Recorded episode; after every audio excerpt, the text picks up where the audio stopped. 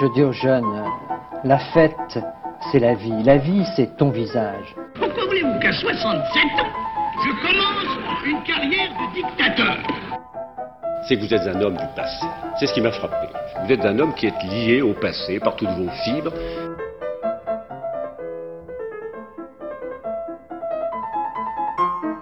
Bonne nuit les petits, faites de beaux rêves, tonton veille sur vous. La réforme oui, la chienlit non. J'assume pleinement la responsabilité de cet échec et j'en tire les conclusions en me retirant de la vie politique après. Je vous demande de vous arrêter.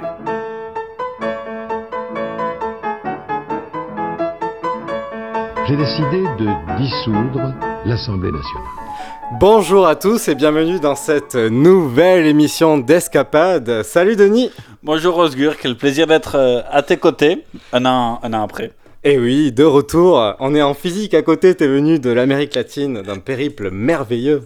D'un périple merveilleux, on a continué à faire des escapades pour retrouver le studio Pompidou d'enregistrement version 2.0 avec des magnifiques euh, nouveaux micros. Mais bon, on va pas parler du micro aujourd'hui, on va parler euh, d'un sujet euh, que vous ne connaissez peut-être pas forcément. Donc pour cette émission de rentrée de Escapade sur Radio Temps Rhodes, désormais le mercredi, à 18h, chaque mercredi, chaque fin du mois, à 18h. On a commencé par un sujet qui nous tient à cœur, puisque on, on, travaille le sujet depuis juin. oui, on est vraiment là-dessus depuis, euh, depuis longtemps, mais euh, c'est que depuis aujourd'hui qu'on peut vous faire cette émission, car Denis est enfin de retour. Voilà, enfin en octobre 2018, mais on va revenir en mai 1815. On va faire un petit saut dans, dans le temps, et puis on va vous parler d'une certaine personnalité qui s'appelle... Charles X, voilà. dernier roi de France euh, Bourbon.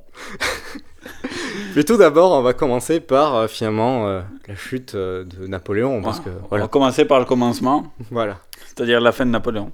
D'accord. Quelle tristesse. Donc, petite mise en contexte. Depuis le 18 mai 1815 et la chute de Napoléon Ier, et donc, après les 100 jours, la France est donc sous le règne de Louis XVIII, frère de Louis XVI, son frère aîné qui perdit la tête et la raison 18 ans plus tôt, le 21 janvier 1793. Oui. N'est-ce pas C'est ce qu'on appelle donc la restauration. Oui. Celle des Bourbons sur le trône de France. Sur le trône. trône, et Louis XVIII, comme pour beaucoup de rois, ne doit pas sa haute euh, position à ses précieux géniteurs. Premier à un concours de circonstances, ce roi a peu vision sur euh, quoi que ce soit. Il base sa politique sur la charte, une espèce de constitution qui ne dit pas son nom, pour euh, calmer un pays qui n'est plus prêt à revenir à une monarchie absolue de droit divin. Et en fait, il, voulait utiliser constitution, mais le mot charte, c'est plus ancien régime. D'accord. C'est plus adapté, forcément. Effectivement, ça passe mieux. Donc Louis XVIII, qu'on appelait alors le roi Podagre, Podagre qui littéralement signifie tellement impotent que la goutte l'empêchait de marcher. Et oui, il s'est déplacé les dernières années de sa vie sur un fauteuil roulant, car cet obèse de roi ne pouvait même pas se lever, imaginez. C'est d'une tristesse. Autre anecdote sur euh, Louis XVIII. avant l'heure. Autre anecdote sur Louis XVIII et non FH. Euh, on lui a fait épouser une femme qui s'avérait préférer les dames plutôt que son gros mari. normal. Et lui-même, probablement impuissant, euh, avait autant de favoris que de favorites. C'était ça aussi, les plaisirs de la cour sous l'Ancien Régime. Donc, Louis XVIII, gros comme une vache, son règne n'est pas marqué par des grandes réformes. Peut-être, euh, ou à cause du fait qu'il survient après la chute de l'Empire, de des, des, 15 ans après donc la Révolution française. La, la, France de 1815 qui a connu au maximum deux ans de paix avec ses voisins depuis 1792, avec euh, la paix d'Amiens de 1800 qui a duré quelques mois. Et puis sérénité, tout ça. avait donc sûrement besoin d'un peu de calme, ce qui lui apporta ce, ce, gros bonnet assis sur sa chaise, pour le coup bien assis sur son trône, lui bien assis. Le trône il n'avait pas bougé. Ça bougeait pas trop. des fois ça arrivait qu'il partait avec en se levant, mais... N'empêche, il arrivait à osciller hein, entre son héritage monarchique qu'il sait qu'il ne peut revenir complètement à l'ancien régime et euh, en bon royaliste, il est désireux de quand même balayer quelques apports révolutionnaires. La Restauration installe donc en France euh, un régime de monarchie constitutionnelle avec un parlement qui est censé donner un contre-pouvoir au roi. D'accord. Et donc le Parlement est élu au suffrage censitaire par un collège de votants d'environ 110 000 hommes sur euh, plus de bah, en fait, 9 millions d'hommes adultes dans le pays. Donc euh, quoi, la représentativité. Ouais, attends, C'était cher. Voilà. En parallèle, il nomme Jean-Louis Dusson de Bonnac, euh, aumônier. Voilà, aumônier de, de la cour, qui, était euh, l'un des, premiers- l'un des premiers évêques à avoir refusé de prêter serment à la Révolution. Ça, c'est. Ça, c'est du courage, ça. Voilà, euh, ça c'est un bon signe pour l'opposition, voyez-vous. Et euh, donc Louis XVI n'a pas été sacré, Louis XVIII pardon, n'a pas été sacré roi de France pour partie par jeu politique, donc pour pas non plus revenir trop à l'ancien régime, mais aussi parce que son obésité leur empêchait de tenir debout toute la cérémonie sacre, ce qui eût été parfaitement ridicule. Aïe aïe aïe. Pendant ces 9 ans, il s'installe donc en France un régime calme qui s'est réconcilié avec ses voisins, avec sa monarchie parlementaire, sur modèle grand-breton. Hein Voilà, pays donc euh, l'Angleterre qui a aimablement accueilli Louis XVIII ainsi que son frère le futur Charles X et de nombreux courageux royalistes oui, pendant la courageux. Révolution française. Courageux, courage, fuyant. la goutte euh, l'emporte euh, le s- 16 septembre euh, 1824, donc il y a presque deux siècles. Oui, déjà, oui. Voilà. Heureusement, euh, Louis XVI avait deux frères. Et c'est donc au troisième cadet de monter sur le trône de France. Est-ce que le trône était tout aussi euh, rigide et solide euh, Oui, il n'y a pas besoin. Et, donc, on- et donc le comte d'Artois est souvent l'un des personnages méconnus de notre histoire de France, oublié de nos livres d'histoire, alors que vous allez voir, il avait tout pour avoir sa place parmi les grands. La question d'introduction donc. Mais qui es-tu donc, Charles X? Frère cadet de Louis XVIII, il est sacré à Reims le 29 mai 1825. Bien plus actif que son frère aîné Louis XVIII lors de la Révolution, Charles tente de mobiliser les cours royales étrangères contre la Convention. Il tente même un débarquement à l'île-Dieu en 1795. Ayant passé en Angleterre la période napoléonienne, il revient en France en 1814 à la Restauration qui mène son frère, Louis Stanislas, sur le trône et y monte à son tour en 1824. Bien moins accommodant que son frère aîné, il ne tient pas compte des progrès du libéralisme et tente même de revenir progressivement à l'absolutisme. Face à l'échec d'un ministère modéré, il replace un ultra-royaliste, Polignac, au poste de chef du gouvernement puis fait dissoudre l'Assemblée. La bourgeoisie se soulève et fait se soulever le peuple contre le roi, qui abdique le 2 août 1830 en faveur de son petit-fils, Henri d'Artois en ordonnant à son fils le dauphin Louis-Antoine de renoncer à ses droits en faveur de son neveu. Mais Henri n'est pas proclamé ni reconnu roi. En effet, c'est le lieutenant général du royaume, Louis-Philippe d'Orléans, à qui Charles X avait confié l'acte signé, qui est proclamé roi par les chambres au lieu d'Henri d'Artois. C'était un programme que l'on retrouve facilement sur un fameux site de vidéo qui s'appelle Charles X en une minute, et minute 19 pour être précis. Oui, merci. Preuve que ce personnage fantasque et fantastique peut être bien résumé en 60 secondes à peine. Mais bon, Mais on en a une heure à tenir. Voilà, donc à Escapade, on essaye de parler de thèmes comme les autres, mais pas comme les autres.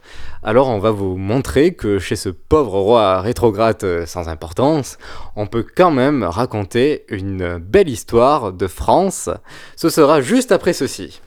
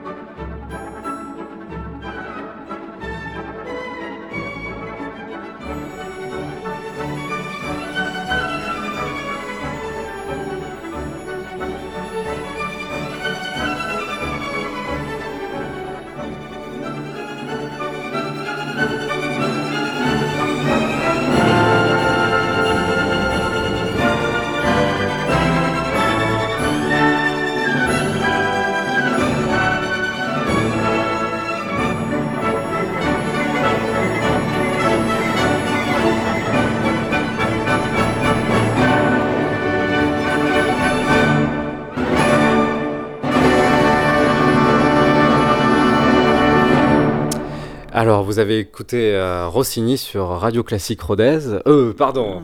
Temps. Radio Temps Rodez. Rossini, Il Viaggio à Reims, qui est en fait une chanson qu'a composée Rossini pour le sacre de Charles X à Reims. Non, on reviendra sur ce brillant épisode un peu plus tard. Donc, le comte d'Artois, Charles X, recommençons au commencement, est né le 9 octobre, Saint-Denis, dans le calendrier grégorien. Oui. Euh, 1757. Important. Voilà. Donc, est le roi le plus vieux à monter sur le trône de France à l'âge de 66 ans. C'est quand même pas mal. Déjà, il est parti bien. confiant. Confiant, bien.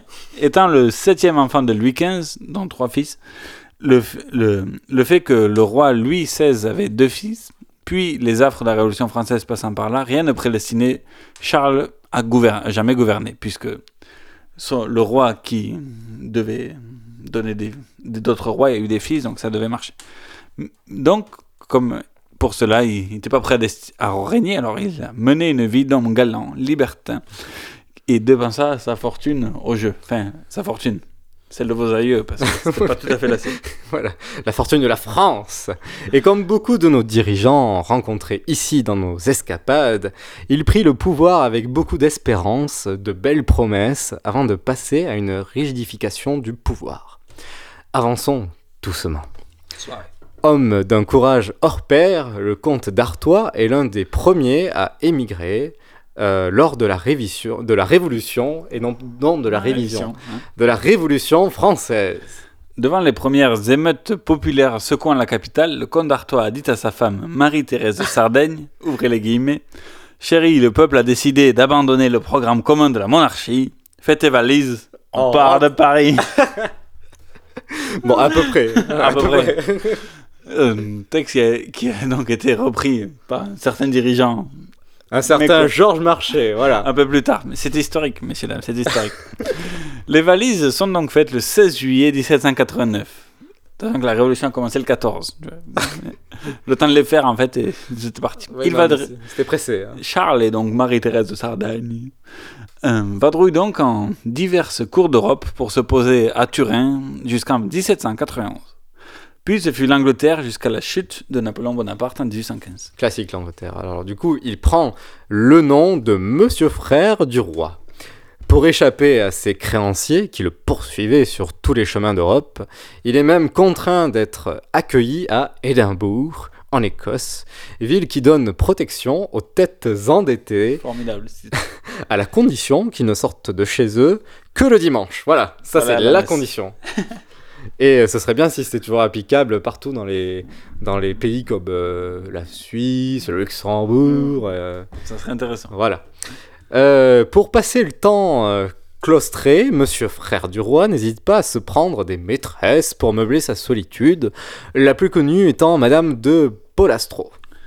L'avancée de la Révolution, son triomphe, les régimes qui s'installent, puis l'arrivée fixe de Napoléon au pouvoir, avec euh, aussi la mort du pape Pie VI, qui était le- l'un des- un vaillant soutien des prêtres réfractaires, rend de plus en plus illusoire le retour de la monarchie en France, forcément. Certains, cependant, s'obstinent. C'est le cas de notre euh, bonhomme, Monsieur Frère du Roi.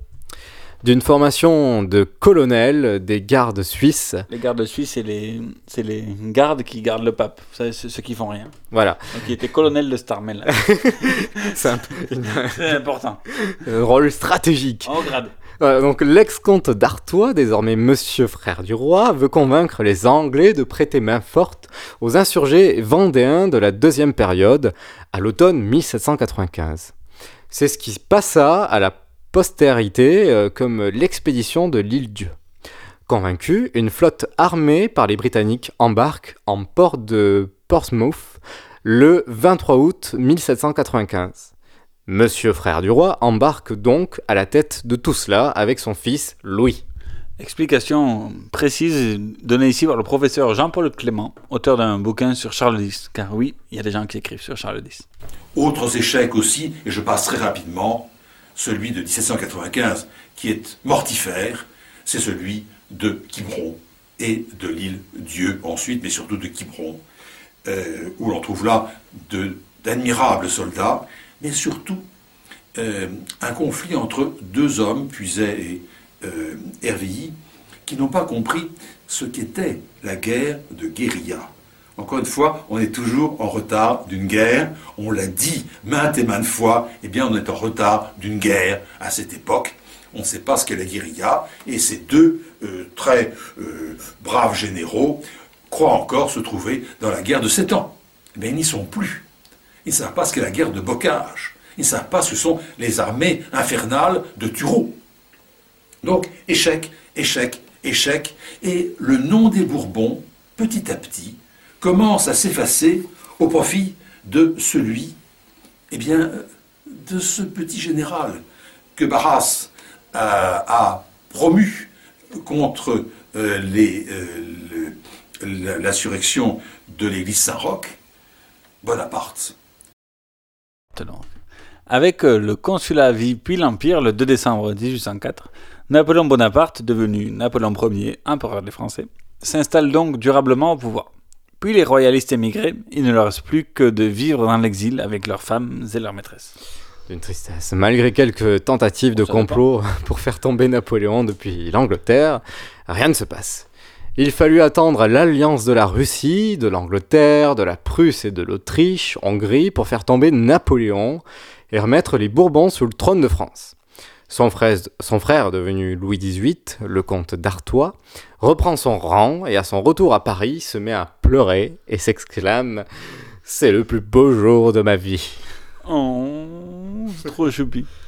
Les légitimistes, le mot prononcé par Charles-Maurice de Talleyrand en Périgord, au congrès de Vienne, avec appui principalement britannique, reprennent donc le pouvoir. Parce que les, en gros, tous les autres, sauf les Anglais, étaient moyennes chauds de remettre un roi, mais comme les Anglais avaient bergé, c'est devenu bons copains. Du coup, ils ont mis, fait la pression pour que ce soit les Bourbons qui reviennent au pouvoir. D'accord. Donc, Charles attend son heure, attend donc la mort de son frère. Et oui, c'est ça. plutôt tu crèves, plutôt je prends le pouvoir. c'est vraiment, ils sont vraiment sympas entre eux. Et il reprend donc ses privilèges tranquillement, redevient comte d'Artois, ce, beau jour arrive donc euh, en 1824, mhm. où Louis XVIII, comme on l'a vu, meurt de la goutte. À l'automne, Charles X devient donc le nouveau roi de France. D'un esprit visionnaire et en accord avec son temps, le nouveau Charles X, roi de 67 ans, décide de renouveler avec la belle tradition du sacre du roi la cathédrale de Reims, le 29 mai 1825. Quel beau geste de modernité 35 ans après la chute de la monarchie absolue. L'histoire euh, politique de la Restauration est, marquée donc par les alternances politiques entre les libéraux et les ultras. Les, euh, parlant d'alternance politique, on parle d'influence dans le Parlement à faible pouvoir, donc élu par 110 000 votants, et de divers choix de ministres. C'est ça l'influence politique. Les libéraux donc, plus d'influence plus britannique pour l'ouverture d'une politique d'assouplissement de la monarchie constitutionnelle, etc., etc. Les ultras, terme utilisé par Fouché, représentent le groupe le plus dur pour euh, le durcissement de la monarchie et un certain retour au bon ancien régime. Voilà. Les ultras étaient farouchement opposés à la charte constitution de 1814. Par exemple, l'un des principaux et premiers ministres libéraux du début du règne de Louis XVIII n'était autre qu'Élise. Kelly, euh, il n'y avait pas de femme à l'époque malheureusement, tellement c'était paritaire. Hein. Kelly euh, Decazes, duc, président du Conseil des ministres et ministre de l'Intérieur jusqu'en 1818. D'ailleurs, Decazes, ça vous fait pas penser à quelque chose? Euh, J'ai un trou. Ah, eh bien en fait, c'est certainement un trou, euh, le charbon. Ce qui va rester. Effectivement, c'était donc le fondateur de la ville minière de Decazeville en 1829. Donc, Marquis Decazes a créé la ville de Decazeville. C'est incroyable. C'est très inspiré. Est-ce que donc à Baraqueville, c'était un certain Barak qui a créé cette ville? Hmm, Non. Voilà, et donc lui-même, Decazes, était originaire en fait de Gironde et vivait à Paris. Voilà. Donc, comme quoi, peut-être qu'il y avait des sous à faire n'importe où, même à l'époque, tu vois. Et Charles X, au pouvoir, a un premier temps une influence plus libérale dans son régime, et a même, euh, et en même temps attaché à la légitimité divine du régime. Il était un homme très pieux, très endetté par les jeux, mais très pieux. Euh, héritage des Capétiens, sans doute. il porte aussi une vraie ambition pour son royaume, une ambition Make the royaume great again. Oui, c'est oui, ce qu'il disait. c'était ça, le slogan de l'époque. Mais, euh, Grâce à son séjour en Angleterre, voilà. Il était bilingue. À Édimbourg, il était en train d'apprendre l'anglais, il sortait pas de chez lui. Donc, euh, Charles X est sur de nombreux points aussi en désaccord dans le silence avec son frère euh, roi. Écoutez donc. Le nouveau Jean-Paul, de nouveau Jean-Paul Clément, qui parle de, de, de, de- de ça en fait. Voilà. Alors, le mot ennemi est peut-être un peu fort, mais il y a tout de même une sorte d'antagonisme entre ce, côté un peu captieux euh, qu'a très bien décrit Balzac de Louis XVIII, et puis ce côté bon, loyal, franc euh, du comte d'Artois, de Monsieur, mais en même temps son attachement aux anciens principes et surtout à l'idée du droit divin de la monarchie capétienne. Et c'est un moment où véritablement le monsieur, déjà à la fin du règne de Louis XVIII, a la volonté, éprouve la volonté de rendre à la France son rang dans les grandes nations. Ce sera la guerre d'Espagne en 1823. On dira une promenade militaire pour s'en moquer. Non. Euh, certes, le peuple était du côté euh, de la- de l'armée française, contrairement à, la- guerres d'Espagne malencontreuses de Napoléon. Mais c'est un succès. Et on voit, d'après la correspondance qui a été retrouvée euh, très récemment, l'importance que monsieur exerce sur son fils, généralissime des armées. C'est une victoire. Et c'est une victoire qui rassemble euh, euh, l'armée jusque-là hostile, ou en prendre partie hostile, rassemble l'armée autour des Bourbons parce qu'elle lui rend des lauriers. Ce sera aussi Navarin, 1827. Qu'est-ce que Navarin? Alors là, c'est une petite entaille au principe de légitimité. Mais la Grèce est un pays à part. On le voit d'ailleurs qu'il l'est toujours resté. Eh bien, la Grèce, euh, l'Angleterre soutient traditionnellement la porte ottomane. Villèle est plutôt du côté de, de l'Angleterre. Chateaubriand, ministre des Affaires étrangères, qui a succédé à Montmorency, au contraire, euh, souhaite cette intervention. C'est Navarin. La flotte euh, Égypte, turco-égyptienne est coulée par le fond. Et on s'achemine, nous sommes en 1827, vers euh, l'indépendance euh, de, la Grèce. Eh bien, c'est encore un succès militaire. Et là, Charles X est en plein accord, à l'unisson de la génération romantique. Tous ont écrit des hymnes. Les massacres, ou écrits comme, ou peints comme Delacroix, les massacres de Scio. Les Messénides de Casimir de la Vigne, oublié aujourd'hui, mais qui a connu un succès extraordinaire. Et extraordinaire. Et donc. Charles X. Charles X, non, Rossini a même composé un hymne pour Charles X, donc vous avez eu le plaisir d'écouter un petit peu plus tôt. Oui, c'est vrai. Ceux qui arrivent tout à peine maintenant sur RTR, on vous renverra à notre podcast.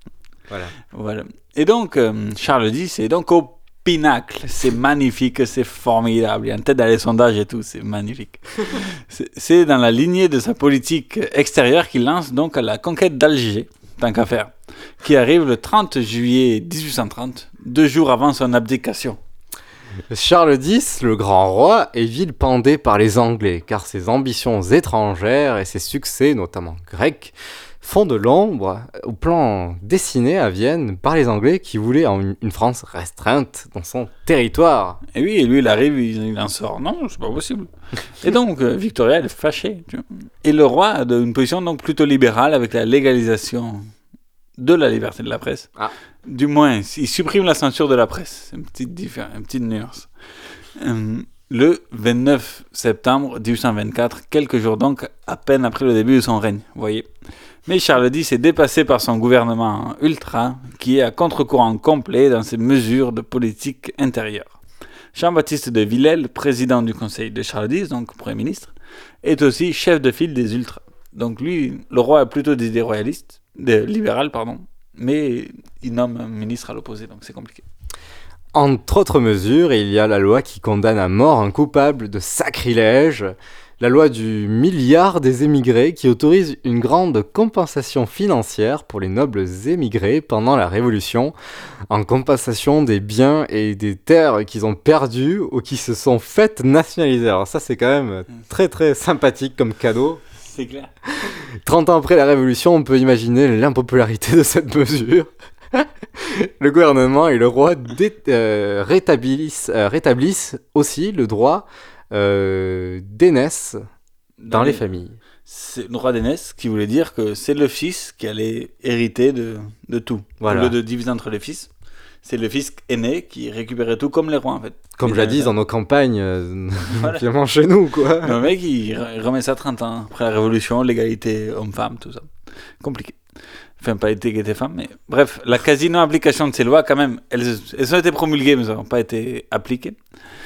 Euh, et la presse non censurée se délecte pour attaquer le pouvoir, forcément. Ce- ceci malgré quelques fausses lois de censure de 1825-27 qualifiées de sabre de bois. L'opinion bourgeoise se dresse contre le roi. Un mouvement anti-jésuite euh, dévale sur Paris et sur la France. Ça, ça commençait déjà, quoi. Ouais. Charles X ne comprend pas que la Chambre, les 221 élus, ch- change petit à petit. Ce ne sont plus les légitimistes nobles, mais les grands bourgeois, en fait.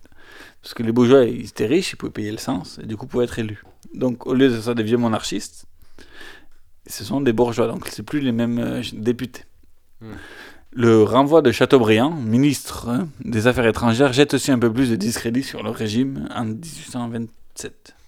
Assez brillant en politique étrangère, peu reluisant en politique intérieure, en 1827, c'est la première qui a eu une influence sur la deuxième, comme dans cette histoire racontée par un ami d'escapade. Revenons sur une très belle histoire, celle d'un cadeau royal fait au dernier roi de France, Charles X, par un sultan.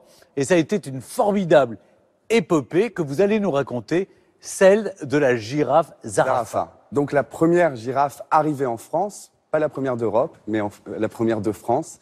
Et donc, effectivement, qui a été capturée au Soudan, qui est passée par l'Égypte pour aller à Marseille, qui a remonté à pied pour euh, gagner là. Paris. Ah oui, c'est un sacré périple. Tout à fait. Très bien.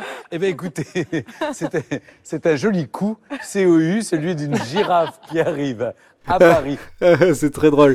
Alors du coup, bah, on remercie déjà Stéphane Bern qui fait partie de nos émissions quasiment à chaque fois et qui touche beaucoup beaucoup d'argent grâce à nous. Et non pas le contraire.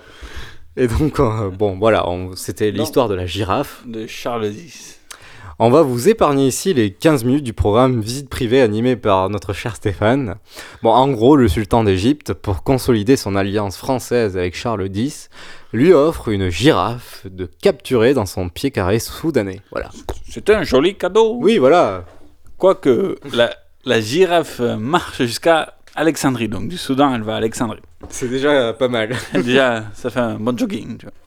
D'Alexandrie, il faut l'embarquer sur un rafio à destination de Marseille. Donc déjà mettre une girafe sur un bateau à vapeur, Ah. c'est toute une autre histoire. Elle, elle est embarquée avec trois Soudanais qui, qui la traitent, donc qui la soignent, mais aussi avec trois vaches qui fournissent les 25 litres de lait quotidien nécessaires à son développement, car c'est un petit girafeau qu'ils ont pris du Soudan. Comme ça, le temps qu'il arrive à Paris, il est grand. Oui. Donc, euh, Ah, elle arrive à Marseille. c'est malin, ça. Eh, c'est pas con. Mais un girafeau, c'est déjà grand. c'est plus grand que trois Soudanais, même mis un bout à bout de l'autre. Et donc, euh, elle arrive à que les Marseille. Soudanais sont petits aussi, on sait pas. Si, si, si. Kirikou est soudanais. donc, elle arrive à Marseille. on, se, on se demande comment faire donc pour la remonter jusqu'à Paris. Déjà, on a traîné jusqu'à Marseille. Quand on avait à monter des obélisques d'Égypte, c'était bien plus facile. Mais des girafes, c'est un obélisque, mais qui bouge. Donc, c'est compliqué. Non, voilà, c'est c'est vivant. Quoi. Et l'obélisque ne voit pas 25 litres de lait par jour. c'est compliqué. Donc avec une obélisque, ça aurait été plus facile. Et là, il, s- et là, il propose le vieux zoologue Geoffrey Saint-Hilaire, euh, directeur euh, de la ménagerie du Jardin des Plantes, destinataire final de la girafe euh, Zarafa, souffrant de la goutte haut de ses 55 ans. Mais c'est... Mais non. Geoffroy Saint-Hilaire, pas la girafe. C'était la maladie du siècle. c'est clair. Et du coup, ce pauvre goutteux se propose d'aller le chercher lui-même à Marseille. Dernier Et- défi. dernier défi. Et voilà, donc euh, vraiment, c'est un homme d'engagement et de, il, il se propose lui-même de faire remonter le girafeau. Qui est devenu girafe. Qui est devenu depuis- Tout ce monde s'embarque à pied le long du Rhône jusqu'à Paris. Et ça fait 41 jours de marche forcée pour la girafe. Et, bi- et n'oublions pas les Soudanais. Les trois Soudanais. qui vont jusqu'au jardin. Les trois sous. Voilà, bien sûr. Et le pauvre vieux qui souffrait de la goutte. Bon, lui, je pense qu'il il marchait à cheval, quand même. Enfin, ou en calèche. mais- Et donc, euh, Zarafa, quand même, elle arrive, euh, malgré tout, malgré toute cette vaillance. Et puis, il faut s'adapter au climat, parce que j'imagine que le temps de tout ce périple, même s'il est prévu en été, du coup, tout le périple se passe. Ça arrive, l'hiver arrive. Voilà. Et qu'est-ce qu'on fait l'hiver? Des souliers, je sais pas. Et donc, euh, là, elle arrive, et le bon Charles X, qui n'allait quand même pas se déplacer pour aller voir un cadeau, quand même, je suis, je suis roi. hein. Non, mais on va, on va faire les choses dans l'ordre. Non, mais allô Allô, quoi. Et donc, euh, la girafe marchait donc un jour de plus de la ménagerie du Jardin des Plantes jusqu'à Saint-Cloud, recevoir une poignée de feuilles de la main du roi et puis se rentrer au Jardin des Plantes. Voilà, non mais c'était un honneur d'avoir ces feuilles du roi. Toute une organisation s'installe au jardin des plantes. On lui met des vaches dans sa piole. Vache qui commence finalement à s'habituer. Hein. Oui, parce qu'ils avaient mis un chauffage spécial pour la girafe, mais en fait, elle avait quand même froid. Du coup, ils ont mis des vaches dans, un endroit fermé pour qu'avec euh, les pets des vaches, ça réchauffe l'atmosphère. Non, c'est vrai. Et une girafomania envahit donc du coup pendant quelques mois le pays tout entier quoi. Et donc il y a en tout 600 000 visiteurs en 6 mois et autant d'objets à son effigie. Et j'imagine même pas la pollution au méthane qu'il y a dû y avoir derrière tout ça. Mais il y a aussi forcément un revers de la médaille, n'est-ce pas? La girafe est utilisée effectivement pour se moquer de Charles X. On a des caricatures qui représentent euh, Charles X sous les traits d'une girafe. Donc c'est Zarafa, on l'a euh, affublé euh, d'un tricorne et puis d'un vêtement très chamarré comme les aimait le roi. Et les légendes, c'est la plus grande bête de Paris ou, vous voyez, des- l'air de dire que finalement c'est Charles X qui est complètement une bête, qui est complètement idiot. Au comble de l'impopularité, Charles X finit par abdiquer en 1830. Dans le même temps, la girafomania s'essouffle. Zarafa meurt dans l'indifférence générale en 1845 à l'âge de 21 ans. Merci Quentin, mais quelle fabuleuse histoire que celle de Zarafa. Et pourquoi on l'appelait Zarafa? Mais oui, pourquoi on l'appelait Zarafa? Osgur, voyons. Eh ben je sais pas. Voyons. Vous, allez décevoir euh, Stéphane Bern.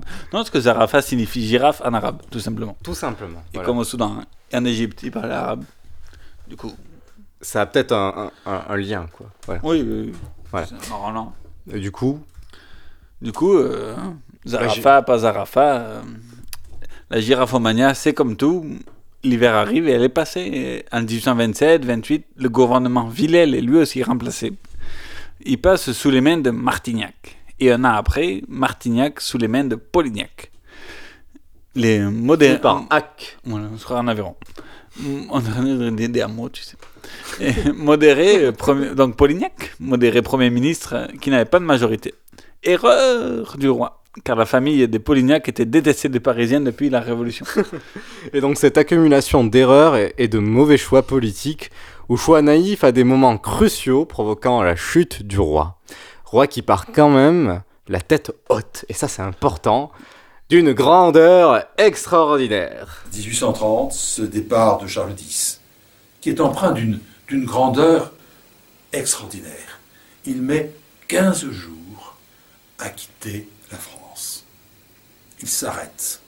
Il est bien accueilli ici, moins bien là, mais il y a une extraordinaire dignité dans son départ.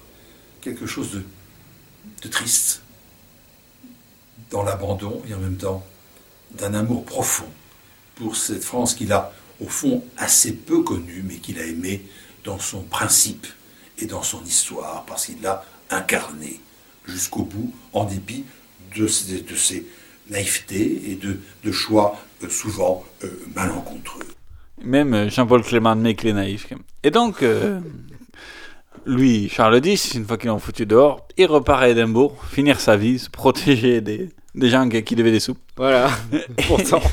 il y en avait. Et pourtant. euh, et donc ensuite, il vadrouille, euh, comme à la grande époque où il était émigré de la Révolution française. Il meurt en Autriche à l'âge de 79 ans. Pas qui mal. fait de lui le roi à avoir vécu le plus longtemps. Il a même dépassé Louis XIV.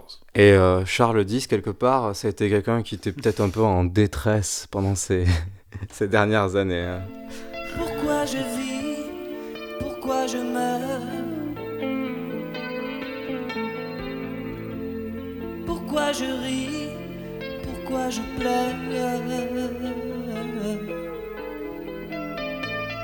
Voici le SOS d'un terrien en détresse.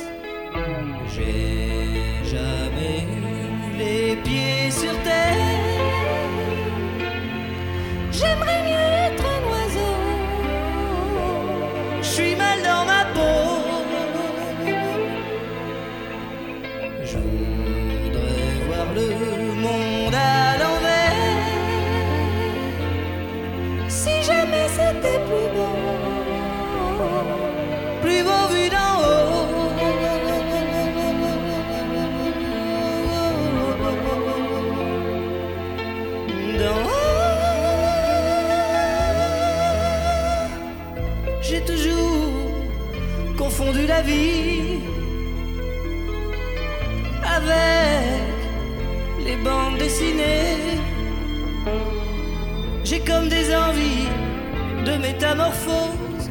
Je sens quelque chose qui m'attire, qui m'attire, qui m'attire vers le haut.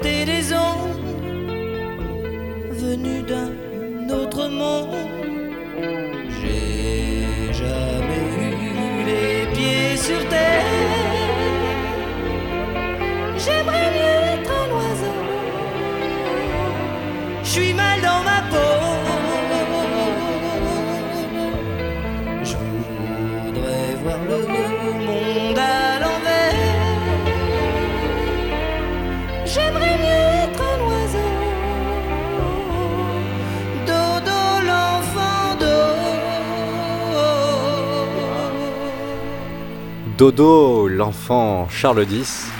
Bravo, bravo à Charles X. Et l'enfant d'eau, nous sommes en 1830, donc euh, cela fait un an que de, en France règne un contexte particulier. Les tensions entre libéraux et ultra, forcément. Quand on nomme Martignac puis Polignac, on sait plus sur quel pied danser. Les premiers veulent une monarchie parlementaire à l'image de l'Angleterre. Les ultras, eux, veulent une monarchie d'avant 1789. belle époque, quoi. Une monarchie absolue, de droit divin, tant qu'à faire, faisant table rase sur des décennies d'agitation et de rebondissement. De plus, la France connaît des hivers glaciales depuis la fin des années 1820, qui n'aident pas aux bonnes récoltes ni à l'économie. Un climat similaire aux rudes hivers des années 1780. Mhm. En mars 1830, le gouvernement Polignac, alors président du Conseil des ministres, explique euh, devant le Parlement les intentions du gouvernement, alors de faire passer de nouvelles réformes en se passant de l'accord des députés, tout simplement. Ça sert à rien. un peu comme aujourd'hui en fait. Alors euh, forcément, ça ne... les ordonnances, oui. Il a dit faire des ordonnances.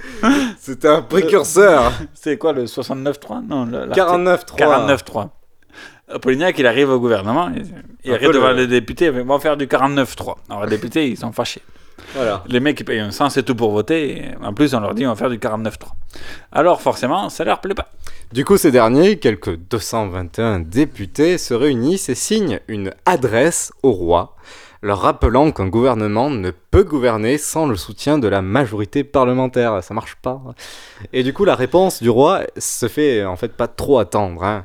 Le lendemain, le 18 mars, il décide de suspendre les séances de la Chambre des députés. Hop Les parlementaires sont pas avec moi, et ben on arrête, on arrête tout. Ferme les portes. Voilà. Et mieux, le 16 mai, Charles X décide carrément de dissoudre l'Assemblée. Ah, ça me rappelle quelqu'un. J'ai décidé de dissoudre l'Assemblée nationale. Les élections se déroulent en juin et juillet de la même année 1830. Les orléanistes, partisans d'une monarchie parlementaire, et les républicains font front commun contre les ultras. Mais le résultat des scrutins reste mitigé pour les deux camps. D'une part, les ultras de Charles X maintiennent leur majorité parlementaire. Cependant, la dynamique est dans le clan de l'opposition, qui passe de 221 députés à 274. Les deux clans sont coude à coude.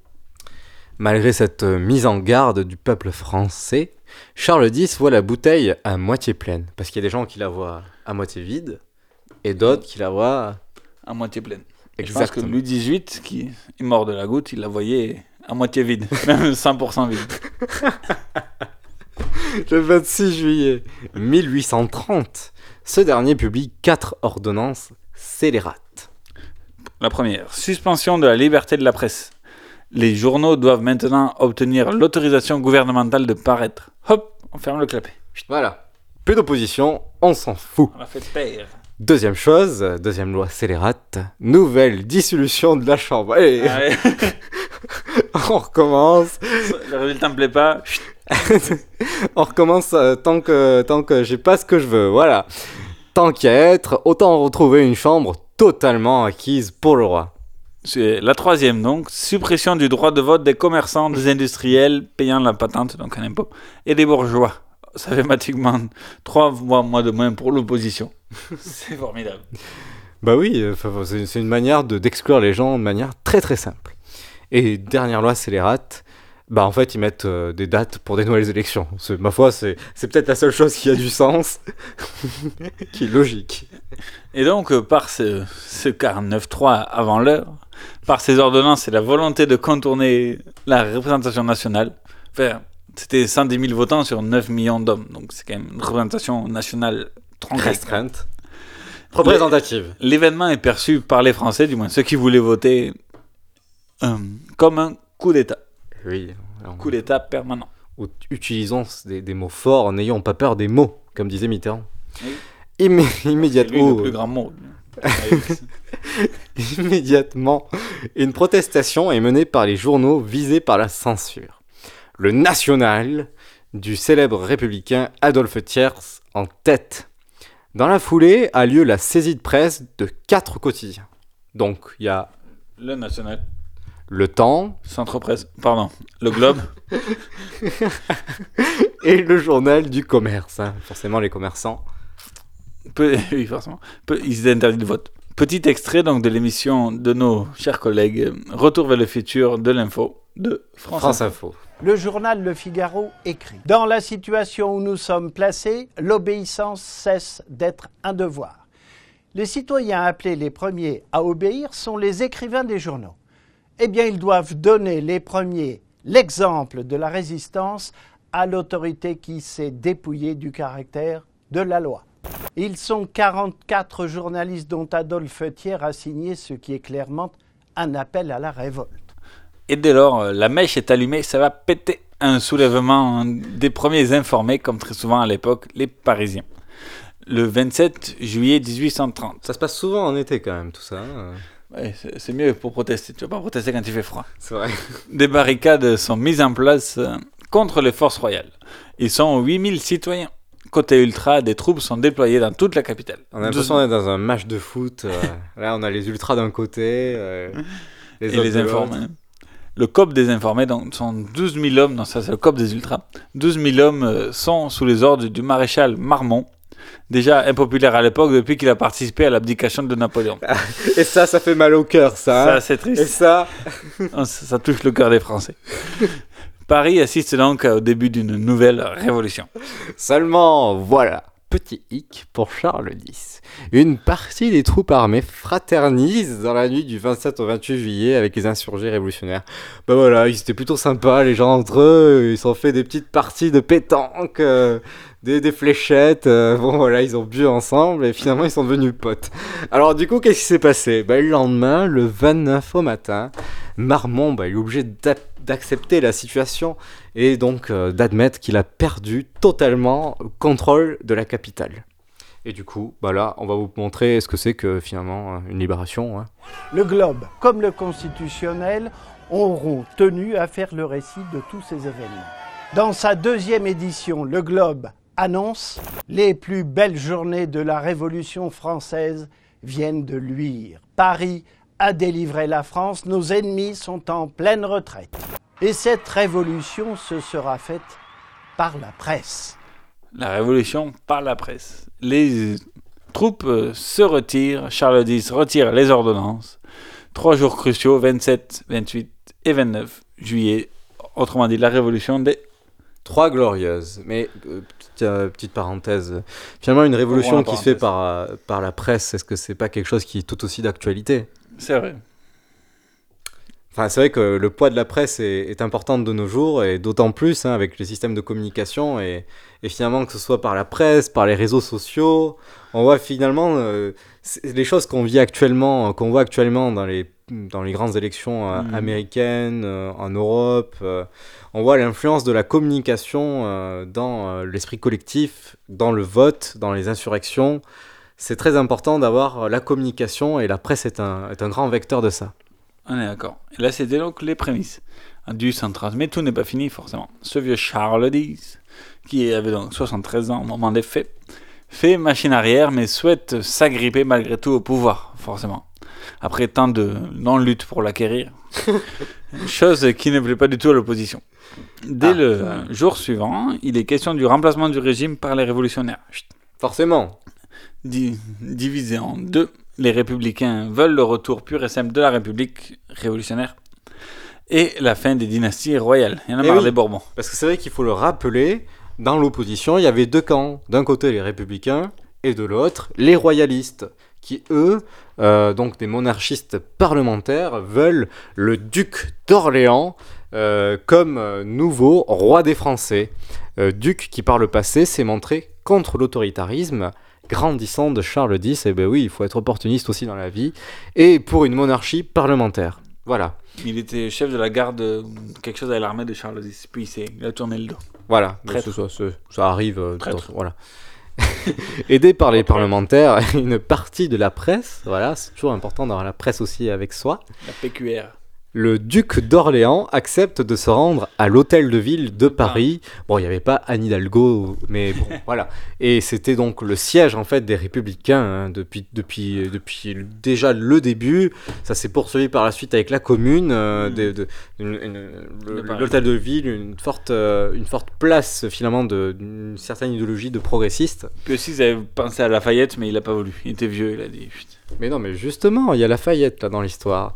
Et du coup, donc euh, ch- euh, le duc d'Orléans part à l'hôtel de ville Charles. et Non. pour euh, pro- Louis-Philippe d'Orléans. Louis-Philippe Qui est d'Orléans, la branche cadette des Bourbons. effectivement, pour se proposer comme lieutenant général du royaume. Le 31 juillet, donc euh, 1830, il est accueilli par ce bon vieux, donc Lafayette, on parlait de lui, toujours là, dans les bons coups. Devant une foule rassemblée autour d'eux, les deux hommes échangent une accolade historique faisant du duc d'Orléans le successeur tout désigné à Charles X. En tout cas, c'est vrai que Lafayette, euh, dans les bons plans, euh, depuis, euh, la Révolution américaine. voilà, enfin la Révolution. Oui, bah, depuis, oui, depuis les événements aux États-Unis, et puis là, il est là, toujours présent dans les dans les bons coups, Et comme tu- Talleyrand aussi. Hein. Toujours. Talleyrand qui Talleyrand, était très marqué aussi, qu'il en a vu passer, hein. Il en a vu passer. L'évêque euh, d'Autun, qui n'a jamais prêché à Autun, qui n'a jamais vraiment été évêque. Mais re- tu nous, on digresse, on digresse. que devient donc Charles X Ah, bah, de ça, Bourbon? c'est- la question que tout le monde se pose. hein.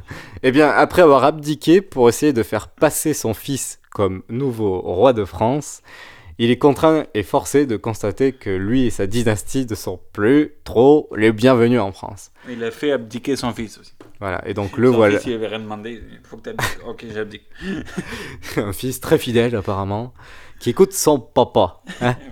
Et donc les voilà, euh, la famille, euh, en exil en Angleterre, hein, une terre promise de tous les exilés de France euh, d'ailleurs. hein. J'ai l'impression que dès que t'as un Français qui veut se barrer de la France, c'est en Angleterre à cette époque-là. hein. Mais ça, le Brexit, ça va peut-être faire l'inverse.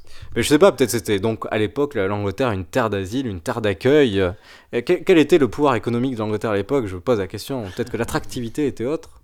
Bonne question, moi surtout qu'il il était proche à la famille des Bourbons, c'est donc pour ça. Et le 9 août 1830, donc Char- euh, Charles X a abdiqué le 2 août 1830, et le 9, une petite semaine plus tard, le temps de finir les papiers, c'est fait, le duc d'Orléans, Louis-Philippe Ier, devient roi des France. C'est le début de la monarchie de juillet qui durera bien plus longtemps que moi, puisqu'elle se terminera en 1848, par la révolution de février. Ouais. Et là, on met un petit euh, Tartix à perle. Charles X. En français. Charles, Charles X. Hommage. It's amazing the way that I feel today, my dear. And I've been down for so long